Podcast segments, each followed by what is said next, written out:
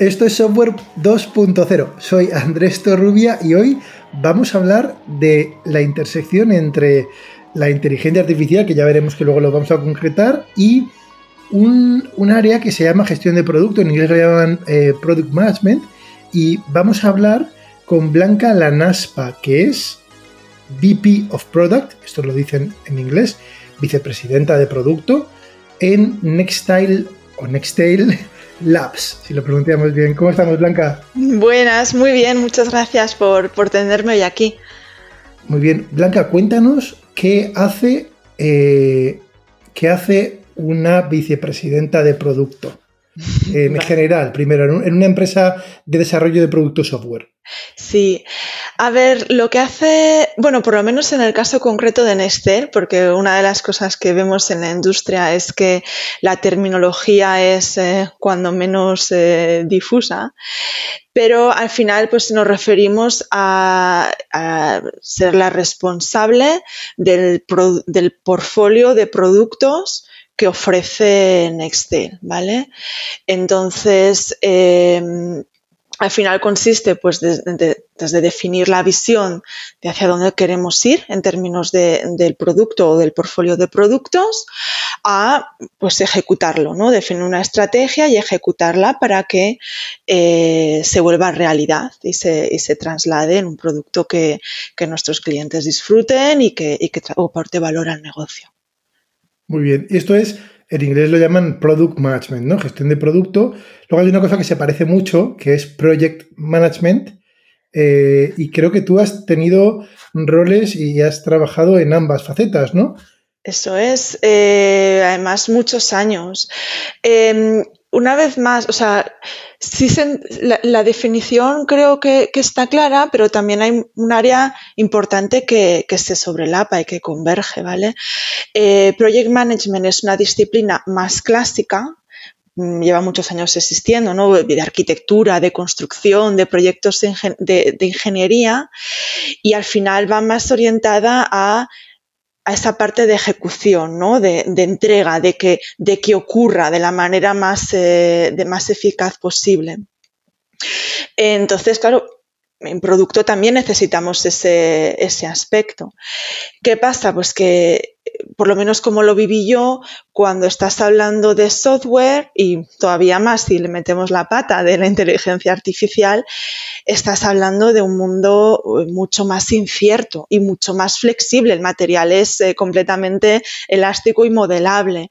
Entonces, em, ahí fue cuando pues, empiezas ya pues, eh, con disciplinas ágiles, con incertidumbres que gestionar, con con alcances que cambian, ¿no? No tienes un blueprint que tengas que ejecutar, o por lo menos ya hemos pasado de esto. Entonces, eh, empiezas a pensar en el por qué, para qué, qué quiero conseguir, eh, cómo lo defino, cómo reduzco la incertidumbre, cómo, cómo entrego valor lo antes posible. Y ya te, vas moviendo en el pensamiento más de, producto. Y también la, la, capa de que normalmente un proyecto, por definición, tiene principio y fin, y un producto pues tiene más bien un ciclo de vida, ¿no? Eh, un origen, va madurando hasta que al final pues ya eh, envejece peor eh, o, mejor, pero bueno, al final ya su ciclo de vida termina, pero siempre vives con él, no es como algo que vas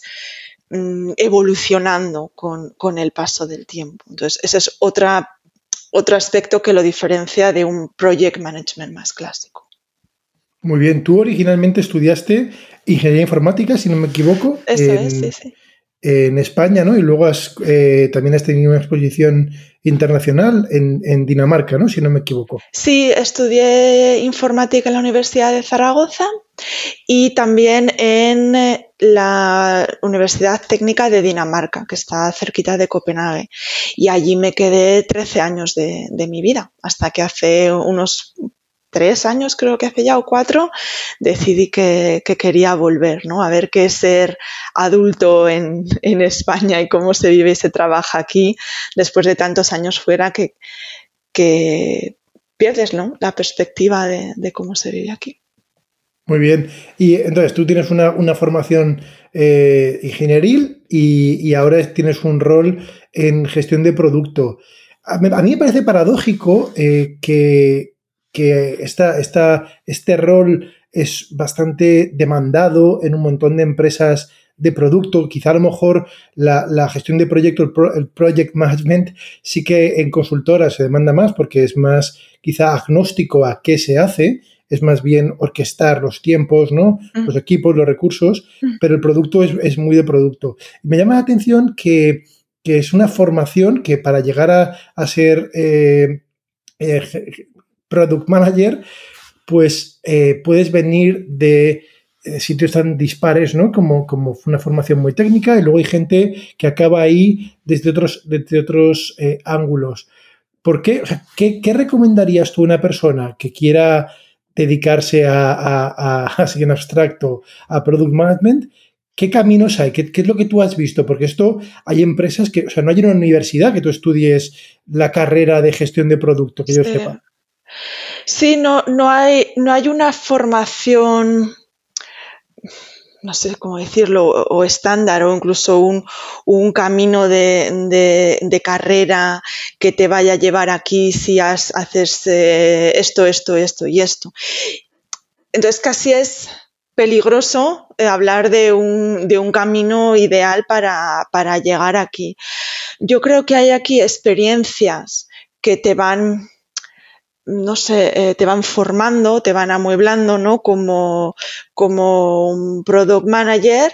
Y luego sí, bueno, sí que hay eh, cursos, eh, clases donde tratan de dar cierta estructura, ¿no? Un poco a la, a la profesión. Em, pero bueno, ¿cómo, ¿cómo llegas aquí? Pues al final mucha gente viene de más de negocio, eh, otra gente cada vez más viene de diseño, mm, de diseño de experiencia, de diseño de servicio, porque te hace plantearte pues, cosas parecidas, ¿no? Y muchísima gente viene de, ingeniería. Eh, claro, todo tiene su beneficio, ¿no? El tener unas bases de algo tiene, su beneficio. Eh, para mí, viniendo de ingeniería, pues entiendo mucho mejor de dónde pueden venir los retos, entiendo mucho mejor eh, al fin y al cabo es el material con el que construyes, ¿no? El software. Eh, ojo que, evoluciona muy rápido, ¿no? Entonces estás siempre tratando como de entender lo nuevo que ha venido. Pero, pero por ejemplo, para mí ha sido un beneficio, pero no es lo único. Luego, eh, ¿qué, puedes hacer, ¿no? Si quieres entrar en producto, pues eh, para mí hay algo básico de, lo que hablábamos de proyecto, ¿no? De, entender cómo algo se, genera y se produce y, cómo ejecutas. Y, luego es eh, pues la parte de entender un poquito de todo, ¿no? El diseño. Eh, el negocio, la industria y, algo muy básico, ¿no? Como bueno, tengo que identificar los problemas, tengo que ser capaz de aislarlos, ¿no? Porque no puedes atacar todo a la vez. Cómo resolverlos y trabajar de manera conjunta para resolverlos, tener mucha perspectiva de, de otra gente, del producto, de lo que te digo, de la industria y el negocio, y una pata, desde luego, creativa a la hora de todo lo que te vas a encontrar, el mundo en el que operas, el contexto en el que operas y cómo lo vas ajustando, ¿no? En la realidad a, donde quieres llegar y, esa, parte creativa. Eh, al final, y ya lo último que añado aquí es la parte de liderazgo. Este es un rol de liderazgo. Estás liderando un producto y además un equipo que es el que, el que, el que lo lleva. Y luego operas dentro de, de una empresa donde, donde, también tienes que ser un líder, ¿no? Y, gestionar hacia arriba, hacia los lados, comunicar muy bien y explicar muy bien. Entonces son como características, ¿no? Luego como llegues ahí, al fin y al cabo yo creo que es cuestión de ir buscando los bolsillos de oportunidad, eh, lanzarte, probar, equivocarte unas cuantas veces y aprender y ir, ganando experiencia y un poco el, terreno. Y tú haces esto en Nextail. Cuéntanos qué es, encima, ahora aún no hemos hablado de, casi no hemos hablado de nada relacionado con datos, ni con aprendizaje automático, ni nada de esto todavía. Y tú haces este rol en, en, en Nextail. Cuéntanos qué es Nextail y, bueno, primero cuéntanos qué es Nextail y luego ya te voy a lanzar batería preguntas. Vale, a ver. Nextail es una startup español, nació hace seis años, creo que son ya. Y em, lo que el producto es una aplicación software, eh, ASAS, ASAS Service, para em, retail merchandising, ¿vale? Eh, o sea, para em, gestión del producto minorista. O sea, estamos hablando de grandes cadenas. Bueno, estamos muy enfocados a, la moda y a las colecciones, ¿no? Entonces, pues eh, a todos se nos ocurren eh, cadenas de moda que tienen varias tiendas en una red bastante grande, a veces internacional, y al final lo que les ayudamos es a decidir eh, qué producto debes de colocar en qué tienda, en qué cantidades para vender más con menos producto, ¿vale? Con menos, eh, con menos eh, mercancía. Y esto empieza desde qué colecciones diseño, cuántas cantidades compro, hasta pues lo implementas en las tiendas, se empieza a vender, rebalanceas en la red de tiendas y luego ya pues lo, manda, lo pones en rebajas, lo mandas a outlets o, te deshaces de, este producto por estos medios. Moda 2.0. Sí, eso es, moda 2.0. Moda 2.0. Entonces, hay una primera parte, ¿no? Que es de, de intentar anticipar, o sea, tú, a ver si lo he entendido bien, Blanca, intentar anticipar pues qué se va a llevar en la siguiente temporada, eh, digo yo, ¿no? Y, o a lo mejor incluso, mm, me lo estoy inventando, ¿eh? Solicitar a, la gente que diseña las piezas, si se llaman así, ¿no? Los, las colecciones ¿no? de, moda, pues un vestido, unos zapatos, ¿no? Eh, digamos, eh, em, diseñar eso y estoy intentando imaginarme cómo sería el mundo ideal, ¿eh? Y yo esto es un mundo que no tengo ni idea. Si ves como he visto, entenderás exactamente que no soy la persona más adecuada para tener eh, intuición de esto. Y, luego comprar, o sea, el entorno ideal es que una tienda tuviera una colección y la métrica de resultados sería como cuando se hace predicción de demanda en en prensa en un kiosco, sabes que lo has hecho perfecto si te queda un ejemplar, ¿no? Que es porque si te quedan mil ejemplares, has, has, pensado que tenías más, ¿no? Si te has quedado, si has vendido todo, a lo mejor piensas, ostras, igual hay gente que se ha quedado sin comprarlo porque ya no quedaban. Y, termina ahí, entonces, el, o sea, sería como predecir, pedir lo que se va a pedir y luego la gestión de almacén, que oye, cada cosa de esta es un mundo, ¿eh? Mm. Estoy... sí, sí, estás, estás, eh, eh, estás, muy acertado para decir que no, que no conoces mucho el, mundo. Sí, al final, o sea, hay dos, dos patas. Una es la parte predictiva, ¿vale? En diferentes estados, porque no es lo mismo predecir mm, que voy a vender en una semana, que es más incluso días, que es lo que cuesta que llegue el camión del almacén a la tienda, eh, a predecir cuánto producto compro porque, porque es lo que voy a vender la siguiente temporada que planificas a veces hasta con un año de tiempo, pero desde luego con unos seis meses, tres meses suele ser lo, mínimo. Entonces, claro, son, ya poniéndonos un poco técnicos, ¿no? A la hora de predecir la demanda es diferente. Y luego está la parte prescriptiva, ¿vale? Que porque al final no nos quedamos en decir la demanda va a ser X camisetas, sino que es, vale, pero las tienes que colocar en este sitio en esta cantidad. ¿Vale? O las tienes que mover porque, yo qué sé, eh, llegó, empezó a llegar el calor y todas las tiendas del sur ya no van a vender más abrigos, pero a lo mejor en las de norte sí. Entonces puedes hacer movimientos para mover producto. Entonces aquí toda la combinatoria y toda la, eh, la, toma de, o sea, al final lo que el, resumen sería que lo que hacemos es recomendar una decisión o incluso automatizar esta decisión. Y ahí entramos pues, en optimización, eh, modelado de, esto. ¿no? O sea, hay problemas, digamos, muy, entre comillas, eh, eh, no, voy a decir fáciles porque nada de esto es fácil, y, pero que son más predictivos de, como más cercanos a la optimización, por decirlo así, ¿no? Y luego hay una cosa que yo no sé ni siquiera si es ciencia ficción o no, que es como mucho más especulativa, que es, eh, a ver, en el mundo, o sea, en el mundo del futuro sería que, hay una caja negra y, te sale eh, un tipo de colección ya diseñada, imagínate que, un sistema predice que se va a vender. Hmm. Sería en, el futuro. Sí, esta es la parte que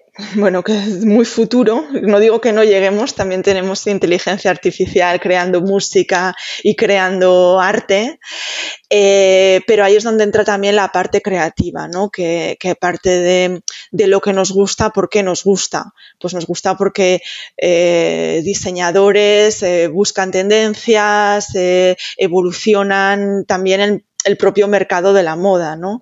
Entonces, cuanto más te te acercas a esta parte de diseño de producto, diseño de la colección, la parte creativa, humana, es mucho más alta, ahí eh, nuestra visión es apoyar con datos, ¿no? Eh, pues de lo que se está, te doy información como diseñador para que sepas pues que se vendió bien, qué tendencias hay este año y este tipo de cosas, pero ya cuando más te acercas a la parte de distribución del producto, ahí ya es donde hay parte del proceso que, tenemos totalmente automatizado, o sea, que se repone de, de, de a tienda se ejecuta cada noche, o sea, depende, sí que hay intervención manual si tú quieres, pero lo podemos automatizar completamente. Y ya automáticamente calcula la demanda, calcula toda la parte de optimización en base a eh, márgenes o costes de oportunidad, costes de diferentes tipos y dice, no, este producto va aquí, van tres de la talla M, dos de la S y,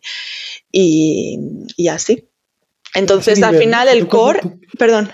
Tú cuando llegas por la mañana a una tienda y quieres comprarte un pantalón, sin que lo sepas por la noche, yo estoy, sin que lo sepas por la noche, se, ha ejecutado un, algoritmo y ha acabado poniendo el pantalón de tu talla porque más o menos eh, se esperaba que alguien como tú fuera a comprarlo. Exacto, em, exacto, exacto. Y es complejo, ¿eh? Porque, o sea, aparte de que la, la toma de decisión es compleja, ¿no? Porque hay miles de posibilidades de qué producto colocarlo, dónde y en, qué cantidades y, tal, es que estamos hablando de muy poquitos datos, porque si tú piensas en una empresa de moda, cuántas camisetas de la talla S eh, hay, es que no hay mucha densidad de datos, ¿no? En la parte incluso predictiva eh, es, complicada porque, por lo que te comento, imagina un producto en una talla para una marca.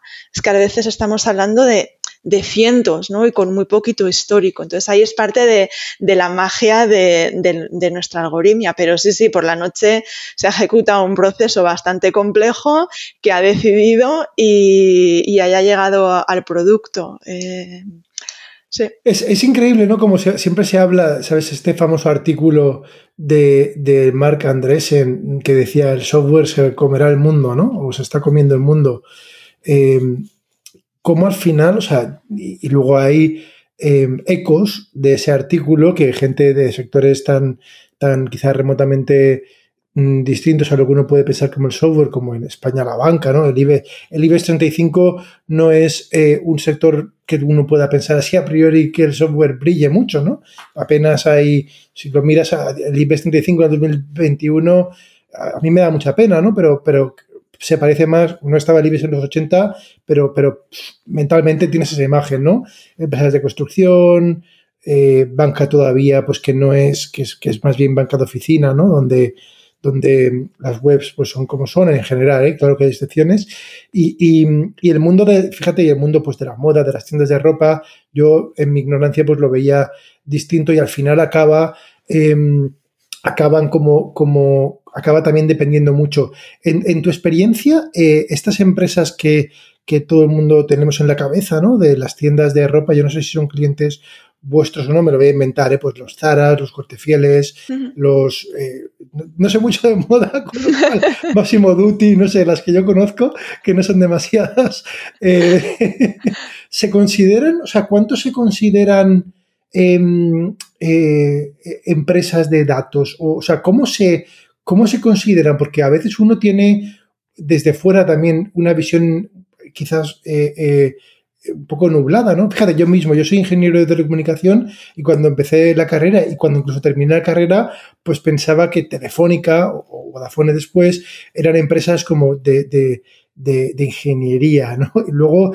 la realidad es que son empresas, no sé si de marketing o de finanzas, pero no son empresas de tecnología. O sea que la gente tiene otra visión, ¿no? Entonces, las empresas de, del mundo de la moda ¿Cuáles son, o sea, cuál, en otras palabras, cuáles son sus competencias principales? A ver, para mí el producto el producto siempre es lo que te marca, ¿no? ¿Qué, es lo que vendes? ¿De dónde viene el dinero? Y al final, pues todo circula alrededor de este producto físico, que es pues ropa, complementos, accesorios de casa, joyería, este tipo de, producto. Entonces, eh, mucha competencia va alrededor de esto, indudablemente. Pero ya empiezas eh, a pensar en, vale, ¿y qué, hago, qué hace falta para para desde diseñar a producir a vender a este producto, ¿no? El ciclo de vida de, este producto. Y empiezas con la parte creativa de diseño, con la parte marketing, eh, la logística, la distribución, por supuesto, súper clave, que, es justo lo que estamos hablando en Excel, pero, pero va más allá, ¿no? Eh, eh, los almacenes, los centros de distribución, las tiendas, la experiencia en la tienda. Y ahora añádele la web y la, la omnicanalidad.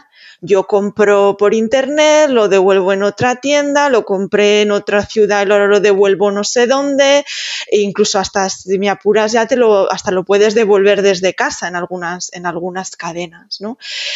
Entonces, eh, ahí cada vez el dato, efectivamente, pesa más y la tecnología pesa más. ¿Por qué? Porque al final te permite pues, eh, llegar a más gente o te permite posicionarte mejor, todo lo que supone el mundo pues, de e-commerce, eh, marketing, social media, a bueno, a, operar con muchísimos menos, menos costes, em, porque todos estos movimientos, al fin y al cabo, son, son caros. Vender un producto online es caro eh, y devolverlo, hay muchísima devolución, es no recuerdo el dato exacto, pero creo que es alrededor de un 20-30% de producto que se devuelve. Imagínate lo que supone. Entonces, utilizando el dato para esto, cada vez tienes eh, más oportunidad, ¿no? Más ventaja. Eh, ¿Qué ocurre? Que al final también son industrias muy antiguas. Eh, yo lo digo siempre, a ver, desde la primera vez que alguien tuvo dos tiendas, ya tuvo que decidir qué producto ponía en qué tienda. ¿Vale? A lo mejor no pensaba que estaba tomando esa decisión, pero efectivamente ya la está tomando. Entonces, a mí me ha gustado mucho lo que has dicho de de moda 2.0 porque es que es verdad, o sea, ahora somos capaces de resolver este problema muy antiguo, pero de una manera totalmente diferente, ¿no? De antes se toma, venga, la gran colección y una estructura muy rígida, casi financiera, de eh, target de venta y esto es lo que vas a vender, entonces compro con el presupuesto que tengo. Ahora estamos hablando de un approach de, abajo arriba, ¿no? Del producto y la talla, entiendas cómo se comporta y tomas la decisión al revés. Em, y luego, pues respecto a la madurez del uso de datos, pues, pues hay de todo. toda la industria se está despertando a esta realidad. Y luego están pues los que son súper creativos, early adopters, que cada vez quieren más cosas para mejorar e incluso experimentar, ¿no? Y hay empresas pues un pelín más, bueno, más reticentes, más pesadas, más a la vieja, a la vieja escuela y, la industria de la moda pues eh, no son los primeros en, eh, en, adoptar inteligencia artificial, pero sí lo están haciendo, claro que lo están haciendo. Muy bien. Oye, entonces, has, has mencionado ¿no? inteligencia artificial, hemos hablado de gestión de productos. Eh, si ya es, si ya lo hemos dicho, ¿no? Si ya es nuevo el mundo y, no hay incluso un camino claro a nivel profesional en gestión de producto. Gestión de producto ya solapado con lo que se llama ciencia de datos, data science en inglés, o, bueno, ahí ya ni entramos. ¿Cuál es tu, te voy a hacer la, pregunta. Si, hacemos, si cometemos la osadía de, de, creernos que sabemos qué es la gestión de producto, vamos a imaginárnoslo, ¿en qué se diferenciaría eh, cuando le añades la capa esta de, basada en datos? ¿En qué se este diferenciaría? A ver, em, es que al final le añade, o sea, para mí la diferencia principal es la capa de todavía más incertidumbre, ¿vale? Eh, que le añades a, todo esto que ya estamos diciendo que es incierto y es complejo, ¿no? Entonces es mucho más complejo y mucho más incierto. Por otro lado, también muchísimo más divertido porque juegas con un abanico de, oportunidad y de posibilidad muchísimo más, eh, más amplio y más rico, ¿vale? Pero es cierto que ¿cómo decirte? No es que no haya nada escrito, pero es que hay muy poquita experiencia. Em, y mucha nos viene de estas grandes tecnológicas como puedan ser los Facebooks o, los eh, Googles, que al final es muy diferente al mundo en el que la mayor parte de nosotros vivimos, ¿no? Entonces, eh, y, a la cantidad de recursos en los que disponemos. Entonces, esto es territorio pues que estamos em, explorando todavía y definiendo. Y al final, pues, eh, producto software más tradicional, para mí va pues de una de un proceso mucho más determinista, sin serlo del todo, pero mucho más determinista, más ingenieril, a uno incluso mm, probabilista, ¿no? De repente el mismo programa no te da el mismo, la misma salida, el mismo resultado. Depende del modelo, depende de cómo fue entrenado. Los datos es un actor más en, todo, con el que tienes que jugar, ¿no? el dato prácticamente opina algo, ¿no? Y, hablas de la combinación entre código, data, eh, eh, datos, experiencia, eh, bueno, añade complejidad al asunto y oportunidad. Hay una, cosa que, que dicho, bueno, has dicho cosas muy interesantes. Una, que el dato es un actor. Yo, yo a veces cuando hablo de esto me gusta decir que, que en, el, en el software 1.0, por poner el, eh, el, nombre, justificar, justificar el nombre del podcast, que realmente es un término acuñado por Andrei Carpati, eh, Software 2.0. Eh, quizás la diferencia es que históricamente los algoritmos, por decirlo de alguna manera, eran como eh, eran la estrella, eran, el foco,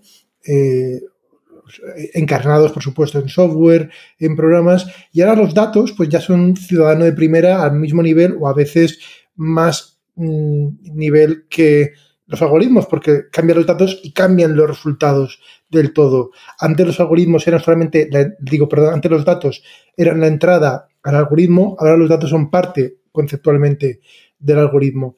Y, eso, claro, has dicho otra cosa, ¿no? La incertidumbre, incertidumbre. Hay una cosa que, históricamente a mí me parece que, que, que en muchos productos eh, se, hace mal y de esto se ha quejado la industria informática, tanto la industria informática como los usuarios que hemos sido víctimas, que es comunicar los errores. ¿vale? Entonces yo a veces, incluso los términos, ¿no?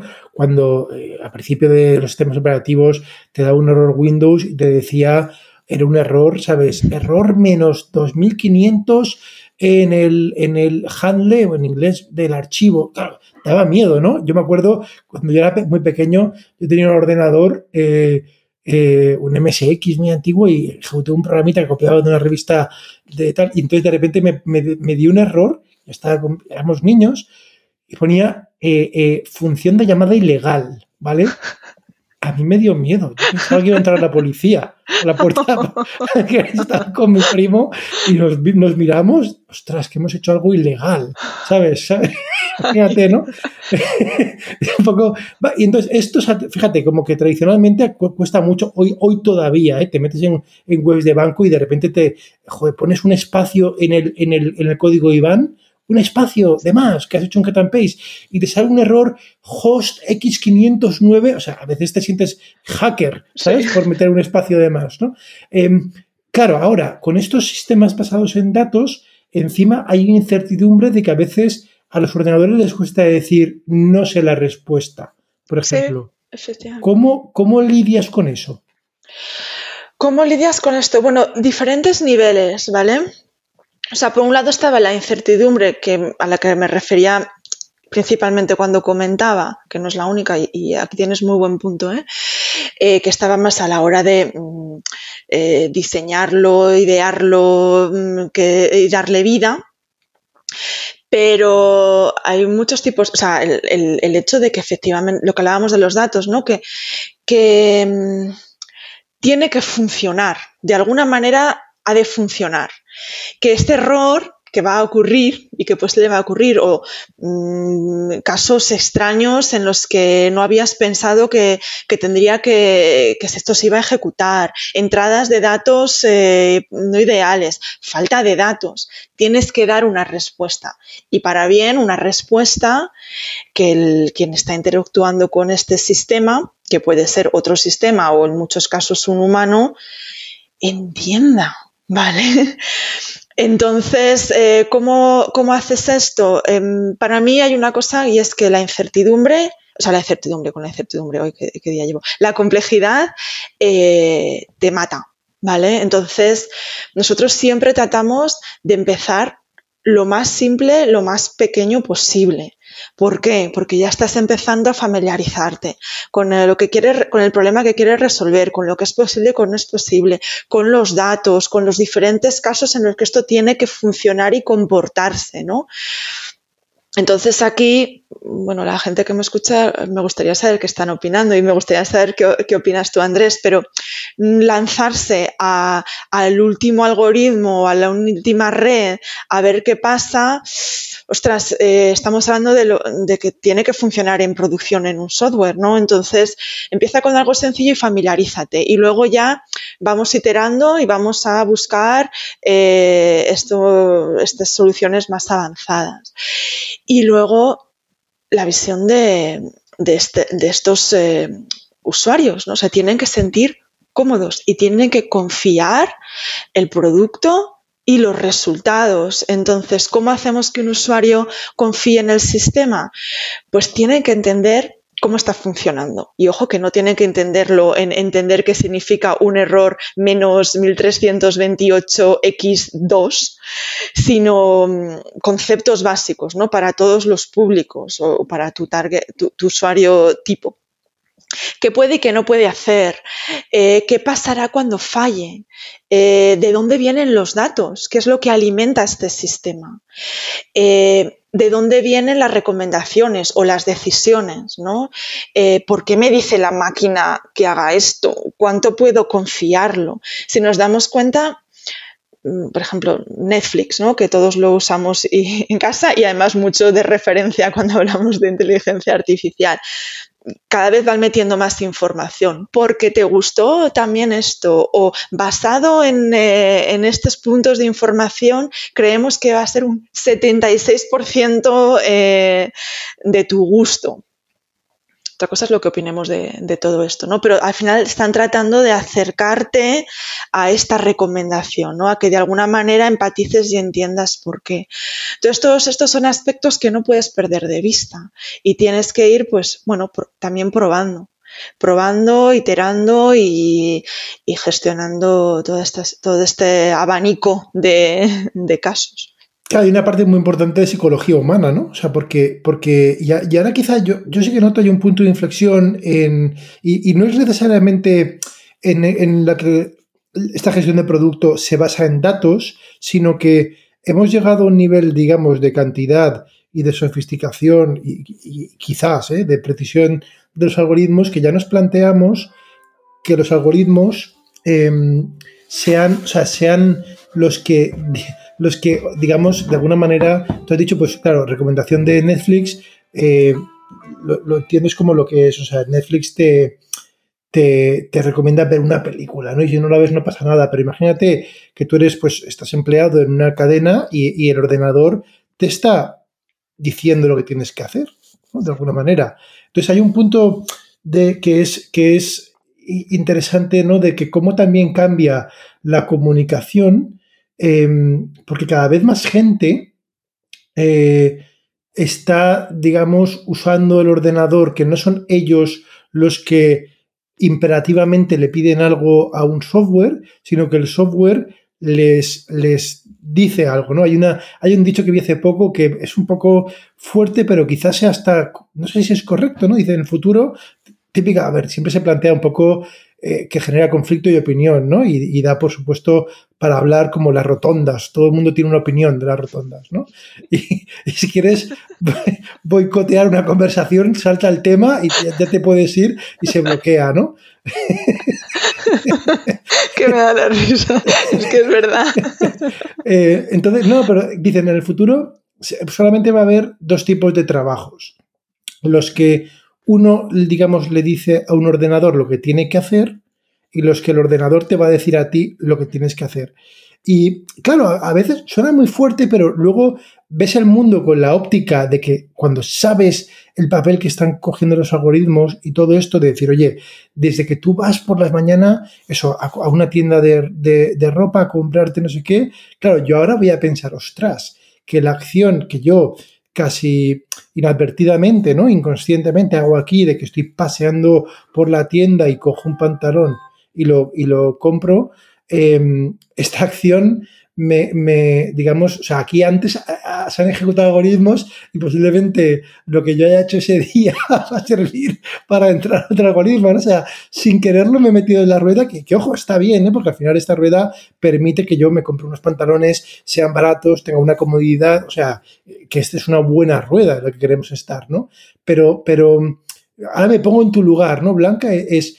Como, o sea, tú no te vuelves loca cuando vas por la calle y vas mirando el mundo, o sea, es una pregunta así como muy, muy, muy psicológica, ¿no? O sea, cuando vas por la calle y, haces tu vida, eh, eh, estás como viéndolo en formato Matrix, ¿no? Estás imaginándote todos los algoritmos que se están ejecutando cuando vas al kiosco, ¿no? Y compras una revista y dices, ostras, aquí estoy, soy un dato, ¿no? Sí. ¿Es así o no? a veces sí, a veces sí, te lo, te lo prometo. O sea, depende, depende del estado mental en el que tenga y, y, lo artística o humana que me sienta o lo más eh, producto ingeniero me sienta. Pero sí, sí, sí, ocurre. O sea, en una tienda, por ejemplo, eh, Claro, es que, bueno, ya, primero que ya sabes lo que hay detrás, ¿no? Pero efectivamente, y ves y digo, y aquí en la cola, y aquí esperando este tiempo, esto se podría optimizar, porque a ver, ya tienen que saber los datos de la gente que entra, tal. Em, o, o sigo esperando al autobús, hombre, pero eh, te planteas, ¿no? Y también incluso a veces lo que dices, ¿no? El flujo de datos, ¿qué datos hay aquí? Eh, saben hasta qué punto saben que, estoy yo aquí ahora y se está utilizando para, para X, ¿no? Lo que sea. De, aquí estábamos hablando de la experiencia en tienda. Eh, ¿Saben si estoy sonriendo? Eh, o, se me está empezando a fruncir el, ceño porque llevo 10 minutos esperando a la cola y no tengo tolerancia a las colas. Eh, sí, yo sí, sí, sí, a ver, no, no, no me yo pero sí que pienso en este tipo de, cosas. es que, ¿cómo no? y en las oportunidades ¿no? Eh, que, también, que también hay, no solamente en, el mundo de la moda, sino, sino en general. Claro, yo, lo que he visto, yo, en este aspecto lo he visto y hay como dos visiones, ¿no? Está la visión de, hay personas que piensan, y, y todas sus opiniones son legítimas, que, que, es un mundo, no sé, muy digitalizado, muy, no sé cómo quitarlo, ¿no? Quitado, de, digamos, o sea, como que de, como que de alguna manera este tipo de cosas, pues, eh, quitar un poco de humanidad, ¿no? O sea, eh, lo, puedes, lo puedes pensar así, ¿no? Hay otra visión que es que, que, no, o sea, imagínate, el hecho de que haya una cola y hay un sistema que vigila que haya gente en cola, no es que nos quieran vigilar, como, o sea, no estamos en una cárcel.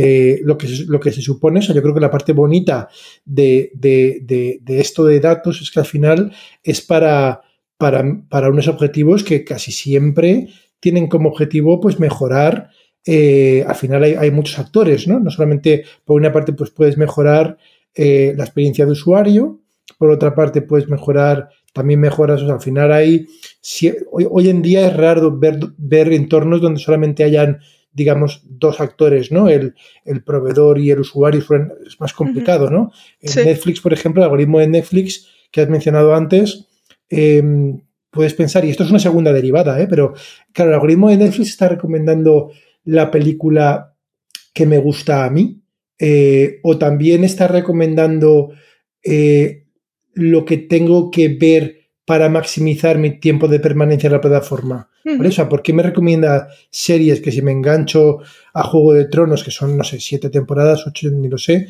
sabes, que a lo mejor me mantengo ¿no? mucho tiempo? Entonces, esta es otra, otra, otra derivada. Yo creo que en neto, o sea, en neto, bueno, creo, ¿no? O sea, me da la sensación de que en neto las mejoras son increíbles y prueba de ello es que las empresas que las incorporan, eh, eh, digamos, la las decisiones basadas en datos, ahí eh, parece que ya es incontestable, ¿no? en general, me parece que, tú lo has dicho antes, ¿no? O solamente hay zonas, la parte, digamos, más artística, de diseño, ¿no? De, que, que a lo mejor sí que pueden estar utilizando este tipo de tecnologías de una manera exploratoria, a lo mejor, ¿no? Pues para... Sí, para amplificarse en, las fuentes de información, ¿no? Que, que tienes.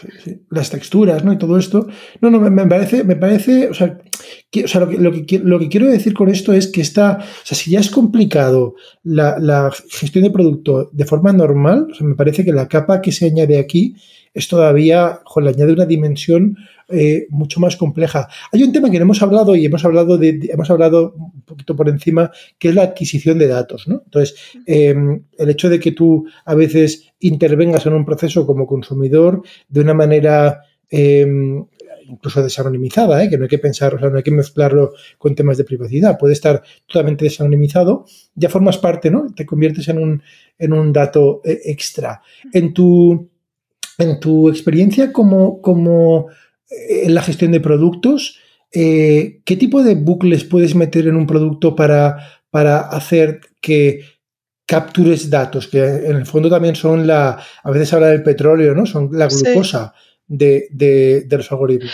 Sí, para mí hay dos, dos, dos capas aquí o dos partes. Una, la adquisición pura y dura de la parte más fundamental. Nosotros, a ver, empresa eh, proveedora para otras empresas, pues hay una parte aquí que simplemente se ingesta y si no lo ingestas no funciona, ¿vale?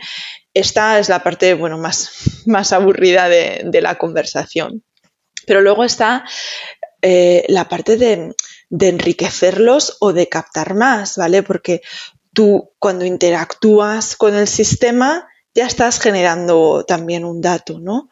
Si, yo acepto una decisión o, rechazo otras, ya también estoy enriqueciendo un dato. Entonces, ¿cómo, puedes mejorar la captación de datos? Y esto pensando todavía más en, productos orientados a consumidor final, eh, que ahí todavía tiene más peso.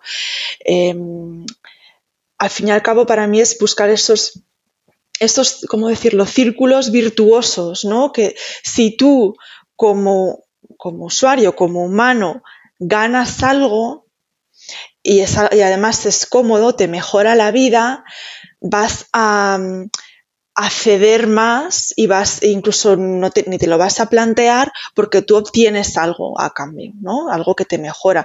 No es cierto que no nos guste el, cambio. Lo que no nos gusta es el cambio incómodo, porque cuando, cuando llega algo que, que te mejora la vida en algún sentido, nos cuesta muy poquito incorporarlo a nuestro día a día. Entonces, buscar estas estas mecánicas es lo que hace que, vayas a, a captar o a enriquecer datos mucho mejor. También es un poco, incluso pensando en el caso que comentabas de Netflix, de lo hace para que yo busque la peli en menos tiempo y tenga mejor tarde, o lo hace para que mm, me enganche y, y esté más tiempo en su plataforma. Pues seguramente las dos cosas, ¿no? Seguramente las dos cosas, porque que tú encuentres la película que te gusta o la serie que te gusta rápido y encima te encante, hace que eh, tú estés más contento, con lo cual vayas a volver a Netflix y no te vayas a otra plataforma. Porque te, te sirve mejor, ¿no? Sientes que te da mejor servicio, mejor calidad al fin y al cabo también compiten por tu atención. Todos eh, este tipo de productos del consumidor compiten por tu atención, incluso cosas que, a lo mejor no pensamos tan directamente. ¿Me voy de compras o me voy a cenar o me voy al cine o me quedo en casa viendo Netflix? Al final todo compite por tu atención. ¿Y cómo captas más datos y cómo cantas más usuarios o captas más negocio? Pues para mí es tratar de encontrar estos círculos eh, virtuosos. Y ahí pues darás tus datos, porque de momento, o sea, nuestros datos los estamos dando la mayor parte de nosotros gratis.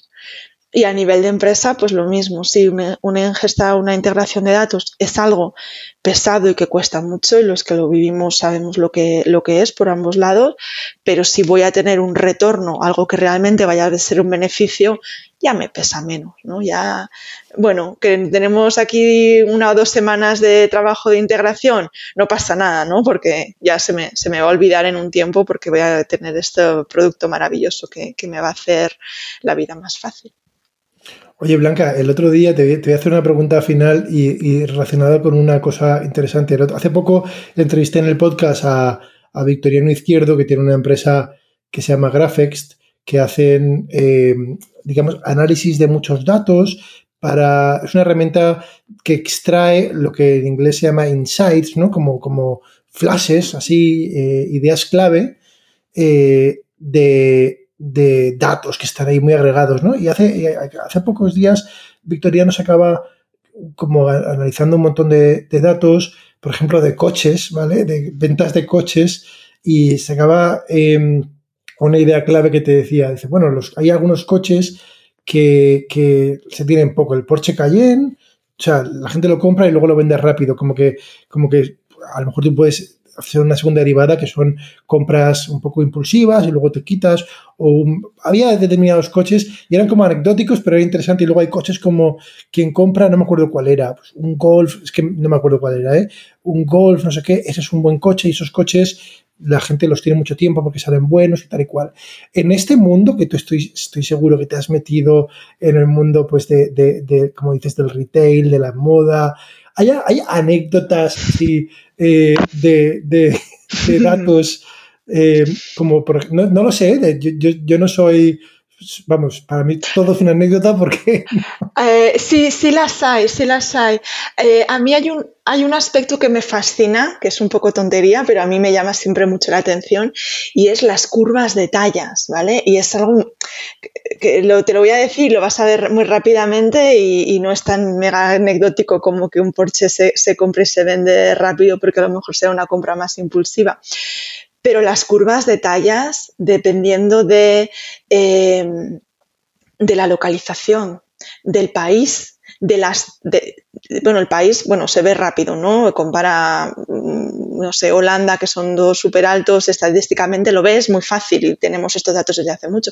Pero dentro de la ciudad, dentro de, tiendas que están en el centro, a tiendas que están en, eh, en, centros comerciales, a tiendas de ciudades más pequeñas dentro del mismo país, o incluso cosas curiosas como en zonas donde hay mucho turismo, se venden tallas muy pequeñas y tenemos algunos datos curiosos de, ciclos de de repente se venden tallas muy muy pequeñas sobre todo por, turistas asiáticos entonces puedes ver claramente pues sí sí centro de por ejemplo, París o, áreas eh, incluso aquí en España, ¿no? Comerciales que al final vendes que no corresponde con el resto de la ciudad absolutamente.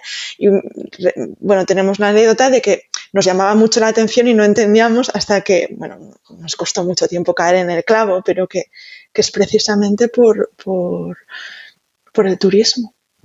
O sea, que es, o sea, que es Qué curioso, oye, está este concepto de gentrificación que no tiene nada que ver, ¿no? Que es, sabes que la gentrificación es un fenómeno que, ha ocurrido en ciudades como San Francisco, por ejemplo, que es ahí quizá donde empezó, donde gente más afluente en dinero iba y, acaban habitando eh, zonas y suben los alquileres. O sea, como que cambia un poco por, digamos, un elemento externo. Eh, eh, y a lo mejor la barra de pan, que, que, era pues una cosa de primera necesidad, y ahora como vienen ahí, ya la gente quiere pues un pan artesano de, con semillas de oro, y la barra de pan ya vale 6 euros, ¿no?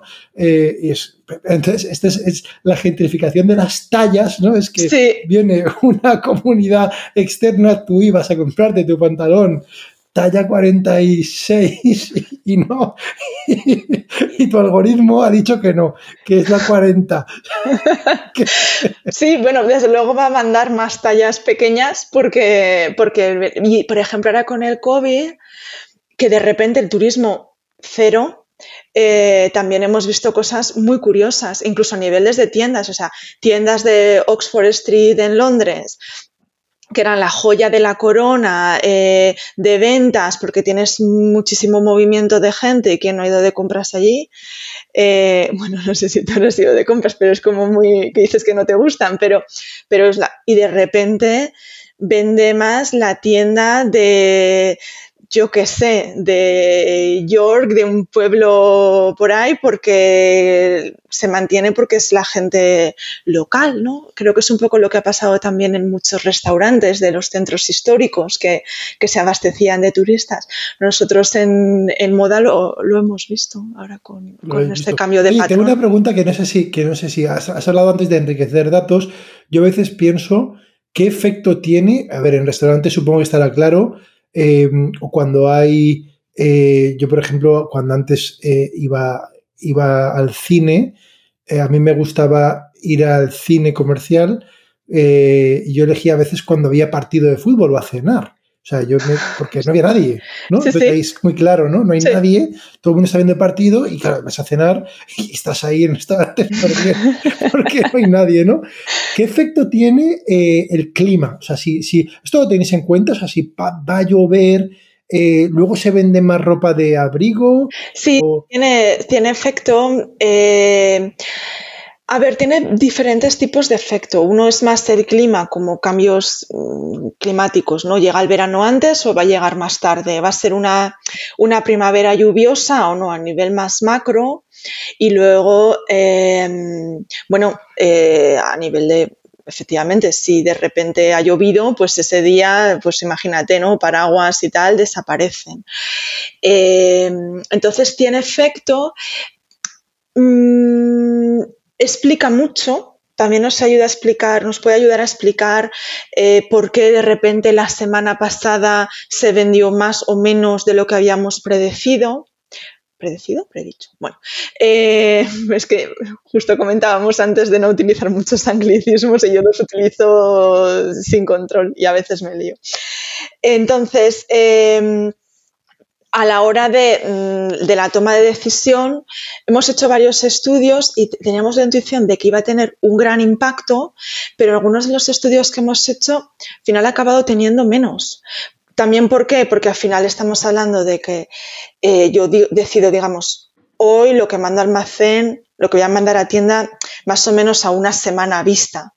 Y ahí las predicciones del tiempo ya sabemos que empiezan a, a fallar. Entonces, dependiendo de que, de qué aspecto del tiempo estés mirando y para qué lo quieras aplicar, hay que tenerlo en cuenta porque intuitivamente, claro, sí que afecta y efectivamente afecta bastante, pero eh, depende de dónde lo quieras usar o para qué quieras usar este dato, te puede servir mucho o no. Te puede servir, por ejemplo, mucho a pasado, segurísimo, porque, y lo hemos visto, porque no, si este verano llegó antes, a lo mejor el año que viene no quiero repetir este patrón, si fue inusual.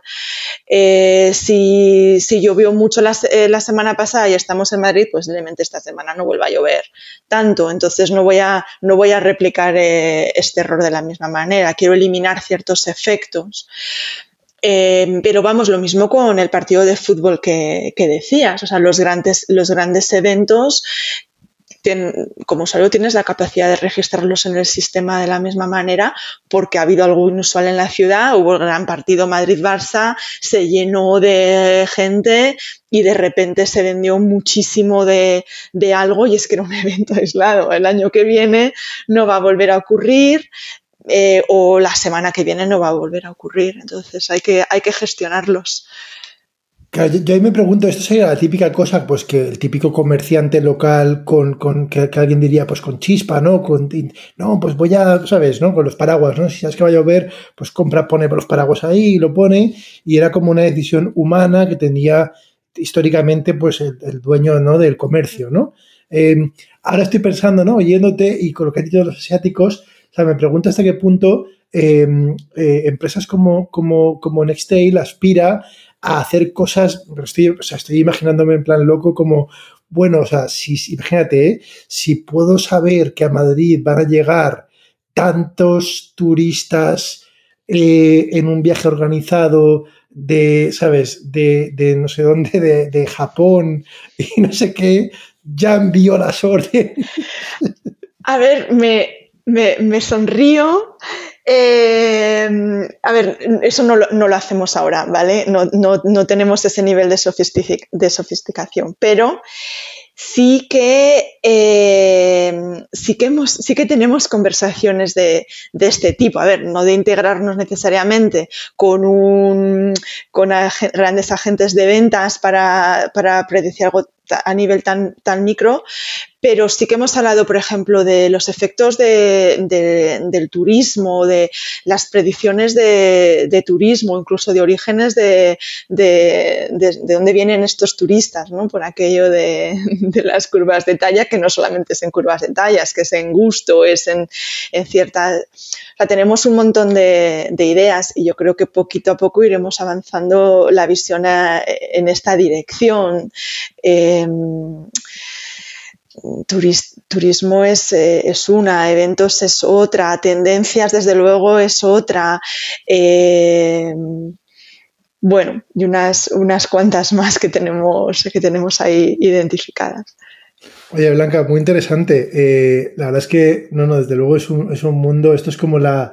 No, me da la sensación, ¿no? De que es llevar al siguiente nivel, a un nivel, sabes que muchas veces se habla es un poco pretencioso el término, ¿no? El término de superhumano en algunos aspectos de la inteligencia artificial, ¿no? Que aspira a tener capacidades superhumanas. Yo creo que esto de superhumano, pues desde que el hombre, no sé, inventó la rueda, ¿no? Ya ha conseguido hacer cosas superhumanas, ¿no?